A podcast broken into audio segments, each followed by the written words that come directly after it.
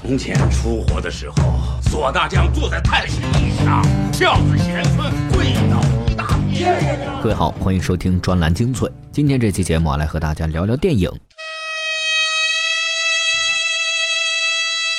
一九八五年，在成都举办的第八届大众电影百花奖颁奖典礼上，哈，忽然大雨倾盆。这个时候，四川大学一万两千名师生陆续把雨衣、草帽送给了电影人，自己却淋着雨将颁奖典礼现场是围成了里三层外三层，没有一个人离开。据说啊，他们是在等着看吴天明导演的人生。在瓢泼大雨里，哈，这些人拧着湿漉漉的裤子，一直看到了天黑。电影放完之后，学生们自发的高喊“人生万岁，电影万岁”，甚至还有人喊“吴天明万岁”。听到这儿，估计各位呢也有些感慨哈，这种关系和一天一个亿票房电影的区别，或许就是导演吴天明那代人跟现今这代人的区别了。那个时代过去了。五月十二号晚上，也就是昨天，著名制片人方丽在某直播平台下跪磕头，求影院经理给百鸟朝凤多一些排片，呼吁他们给中国电影和中国文化一个机会。同时呢，也跪求网友传播扩散，支持这部吴天明导演的绝唱之作。是的，百鸟朝凤呢，也是这位让中国最沉默的农民走上大荧幕的第四代名导。这位曾经扶持张艺谋、陈凯歌的第五代导演之父吴天明的作品。从五月六号上映以来，这部高口碑的电影的排片率和上座率都少得可怜。截止到昨天晚上，票房仅仅是三百六十万，和同天上映累计票房已经破八亿的《美国队长三》相比，几乎是天壤之别。不过哈，有人说这样比较的思路就不对了。百鸟朝凤是个绝唱，是个注定小众的绝唱。那到底该怎么来看待这里面的冲突以及变化呢？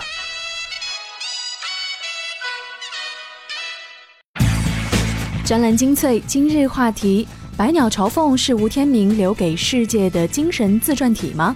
怎么来评价电影《百鸟朝凤》？口碑极好，《百鸟朝凤》为什么注定票房惨淡？下跪磕头，百鸟朝凤的排片难道还真能涨？专栏精粹为独立思考的经营者服务。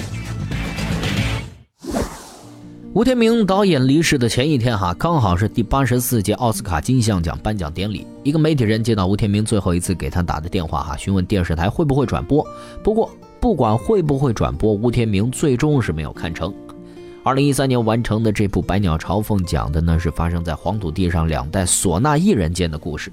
这里面包括了陶泽如饰演的唢呐王焦三爷为了唢呐付出一生心血，也包括时代风气对唢呐艺术传承造成的影响。有媒体评论说，哈，片中焦三爷的一生正是吴天明的精神写照，《百鸟朝凤》是吴天明留给世界的精神自传体。但是，按照吴天明导演的生前好友影评人赛仁的说法。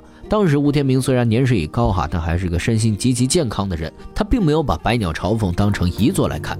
事实上，吴天明以往的好电影啊，都是在为一个时代直言。而真让吴天明在中国影坛有着不可动摇一席之地的，也是因为他讲述了国人和土地之间那近乎亘古不变的聚散两依依。比方说人生、老井、耕作也好。背景也罢，都能够去应和乡土发出的一声声召唤，观众呢因此自足或者心生苍凉。百鸟朝凤啊，说的大抵也是这个意思。电影播放前，百鸟朝凤中呢出现了几个著名人物简短的语言访谈，国内的、国外的都有，主要是介绍或者说是赞美吴天明。他们称吴天明是电影界的巨人，百鸟朝凤是大师绝唱。但是老实说。在这部电影引发争议前，一些九零年代出生的观众还真不认识这位导演。这部电影真的有那么好吗？一个去电影院看完电影的观众说：“哈，《百鸟朝凤》呢是部好电影，对得起‘凤’这个字。”目前来看，哈，截至今天算是今年上映的最佳国产影片。只是在吴天明这位生前好友看来，《百鸟朝凤》相比吴天明以往的作品来说，有些过于直抒胸臆了。连主人公的名字天明都和导演本人的名号相近，他不太像吴天明之前的电影那种个体意志被打磨后五味杂陈的认命。观众知道唢呐的结局，不知道的是吹唢呐的人，这是个硬伤啊！他拍出了传统文化的消亡，却没有表现出身处其中的人的状态。比如说，尤天明情感的纠结，面对家庭压力、兄弟逃离社会现实，尤天明真的没有挣扎吗？电影里这个主角却是单一和平面的，另外哈，当一个吹鼓手，无论是过去还是现在哈，在更宽泛的职业认定中，都没有像影片中所呈现出来的那样光彩。这份一厢情愿，让整部电影在情绪表达上几乎是一脚踏空。这首曲子是唢呐匠的看家本事，一代弟子只传一个人。唢呐一响，百鸟为王。师傅，从今天起，唢呐离口不离手。说起来哈，百鸟朝凤呢，其实还算是幸运的，因为有着大师遗作的名头，至少很多关注电影的人都知道了这部本来会一闪而过的电影。现在呢，多多少少也是有了四百万左右的票房啊。虽然照这个速度想回本，估计是无望了。但是电影这种东西终究是市场决定的。其实中国一年这么多电影哈，能上映并且占据一定排片的是少之又少。虽说这里面大部分都是粗制滥造，但是也有一些遗珠，却都免不了影院一日游、半日游，甚至啊干脆就不去游了。老唢呐人说，唢呐不是吹给别人听的，是吹给自己听的。于是呢，就有自媒体人评论说，这或许也是导演自己的声音。既然不愿被市场妥协，又何必拿市场作为检验自己的标准呢？只要心中始终怀着唯一的标准，坚守自己不妥协的人，即使坚守着并非正确的方向，也能享受始终如一的快乐。另外哈，学过长尾理论的人都知道，今时今日小众未必不是一件好事儿。只要影片质量过硬，何怕没有后劲呢？只是现在。还有几个导演愿意为艺术献身呢？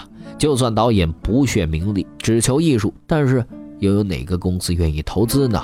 资本家可不是慈善家。但是这样的冲突啊，还真挺难缓解。就像李小喵说的，艺术片探讨的关于电影或者社会话题本身的意义，远大于它的票房。能赚钱的是少数。它和商业片啊，就好比轻量级和重量级选手。这并不是说谁更伟大一些，纯粹领域不同。但是如果您是轻量级选手，却偏要和重量级选手比试，而且还不愿意增加体重，那哪怕是向裁判磕头求饶一百遍。也没办法摆脱自己，注定是输家。据说哈，为了能够让父亲的遗作登上银幕，吴天明导演的女儿吴妍妍是四处奔波。但和舞蹈生前一样，很多发行方还是不愿意把钱投给这部赚不了钱的文艺片。直到遇到眼睛没一直盯着钱看的著名制片人方丽，这部大师之作才终于逃脱了沉潜的命运，得见天日。上映后，这部命运多舛的电影几乎是毫不意外地遭遇了不公。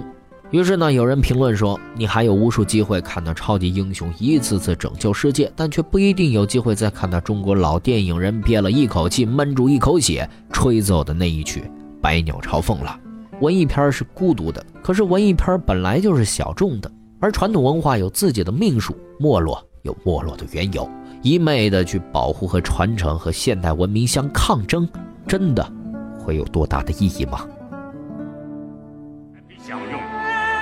这首曲子是唢呐匠的看家，别他妈太当回事儿了，随便吹吹就得了。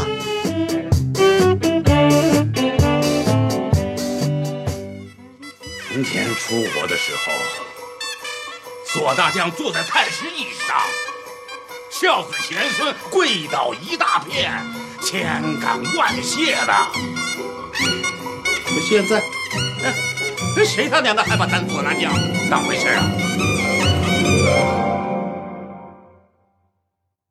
昨晚上，这位曾经做过观音山后会无期的老行尊下跪磕头，依然是拦不住今天排片的下降。这并不意外，情怀再大，也不太可能会大过现实。有人说：“哈，你应该去看这部电影，因为他的导演过世了。你应该去看这部电影，因为它反映了传统文化。”不过，就像知乎上的一位网友说的那样，哈，如果看完电影我没有被感动。那么，我是不是一个没有同情心和怜悯心的人呢？如果我没有去电影院贡献票房，那我是不是就不爱传统文化了呢？如果我不给五星，我是不是就不尊重大师作品？如果我只看了《美国队长三》，我是不是就成了一个低俗的崇洋媚外的叛徒了呢？真的是这样吗？实际上，仅仅是通过一场唢呐不如西洋乐队受欢迎的戏，吴天明已经提前表露了自己的态度。艺术这东西，曲高和寡，如果有知音那是最好，如果没有，那就算了，不必勉强别人听。好，今天的专栏精粹就是这样，感谢您的收听，我们下期再见。不是吹给别人听的，是吹给自己听的。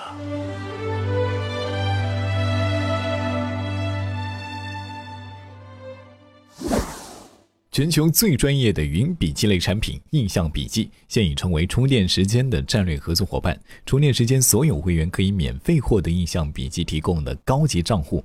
您在充电时间微信公众号回复关键词“印象笔记”，查看领取详情。更多福利，关注微信公众号“充电时间”。